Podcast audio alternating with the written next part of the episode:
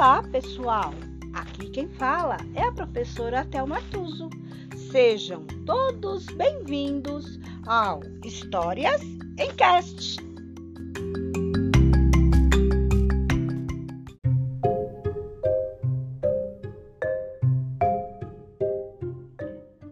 História de hoje: Lilás. Autora Mari E. Witt-Ombi. No primeiro dia de aula, os alunos levaram vários presentes para a nova professora: café italiano, perfumes franceses, lencinhos bordados, porta-joias em forma de coração, estojo de maquiagem, etc.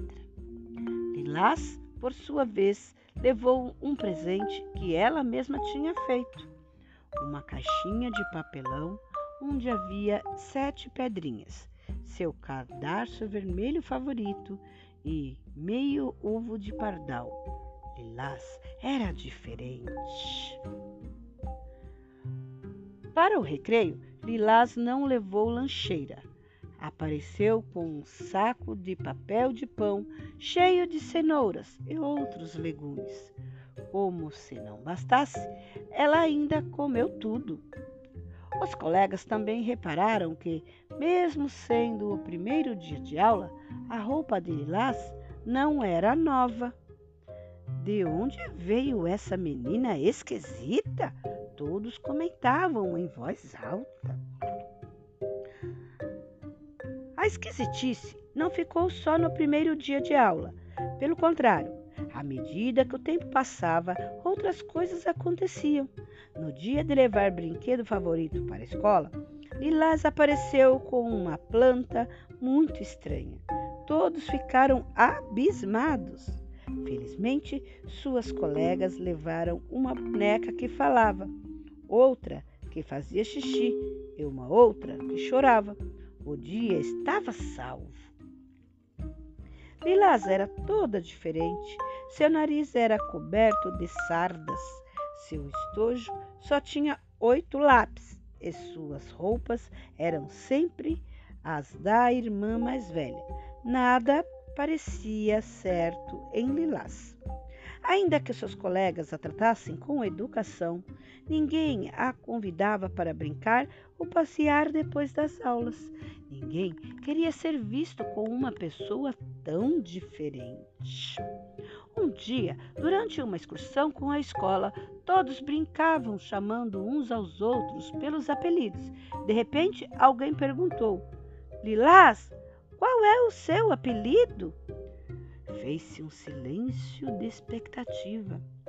Eu não tenho apelido, ela respondeu, mas meu pai me contou que na hora em que eu nasci, o sol começava a raiar atrás das montanhas, cobrindo-as com uma luz suave e delicada.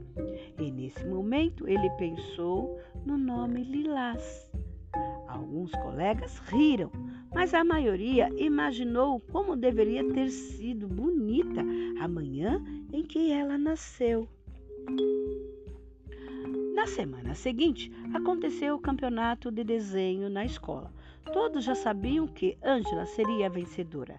Afinal, o estojo dela era o mais completo. Os melhores lápis de cor, a melhor canetinhas e as aquarelas mais bonitas. Quando chegou o dia de anunciar o vencedor, as crianças deixaram que Ângela se sentasse na primeira carteira. Ninguém ficou mais surpreso que ela quando a professora chamou o nome de Lilás. Lilás desenhou uma maçã sobre um fundo azul marinho. Isso é apenas uma fruta, protestou Ângela. Mas todos estavam hipnotizados pela beleza do desenho de Lilás. É tão real que dá vontade de comer, alguém disse. Parece até que posso tocá-la, falou o outro aluno. A verdade é que, com apenas oito lápis, Lilás desenhou a maçã mais linda que toda a turma já vira. E aos poucos, o que Lilás dizia e o jeito dela começavam a fazer sentido. Não foi à toa que um dia a professora chamou para contar para toda a turma sobre a sua coleção de pedras. Lilás tinha de tudo, até cinzas de um vulcão de verdade. Mesmo assim, no dia em que Lilás convidou toda a sala para sua festa de aniversário, o falatório começou. Ângela dizia que a casa de Lilás era velha e assombrada, e outros comentários pairavam no ar. A verdade é que Lilás morava sim em uma pequena casa, longe da cidade. Não havia nada de especial lá, exceto um balanço comprido que descia de uma árvore altíssima e provavelmente muito antiga, devido à sua altura. Os pais de Lilás, muito amáveis, receberam toda a turma na entrada da casa. Não havia mágicos nem palhaços, não havia nada. Em compensação, no quarto de Lilás, a surpresa não poderia ter sido maior. Os pais dela transformaram num castelo medieval.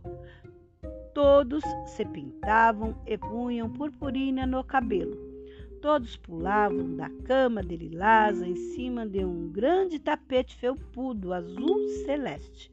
A festa estava ótima, até Ângela se divertia. A irmã mais velha de Lilás presenteou-a cada convidado com uma coroa dourada, enfeitada com pedras coloridas que ela mesma fizera. Todos puseram as coroas na cabeça e improvisaram um manto real com um cobertor vermelho. Eles jogaram cartas, brincaram com bolas de gude, até desenharam.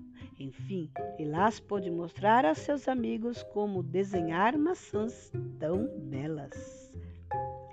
No último dia de aula, os alunos presentearam a professora com buquês de flores, cartões feitos à mão e, para surpresa dela, uma linda coleção de pedras. Lilás era diferente, mas talvez ela não fosse tão diferente assim.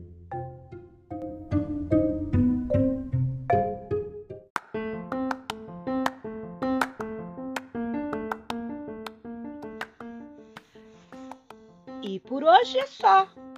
Entrou por uma porta e saiu pela outra. Quem quiser, que conte outra.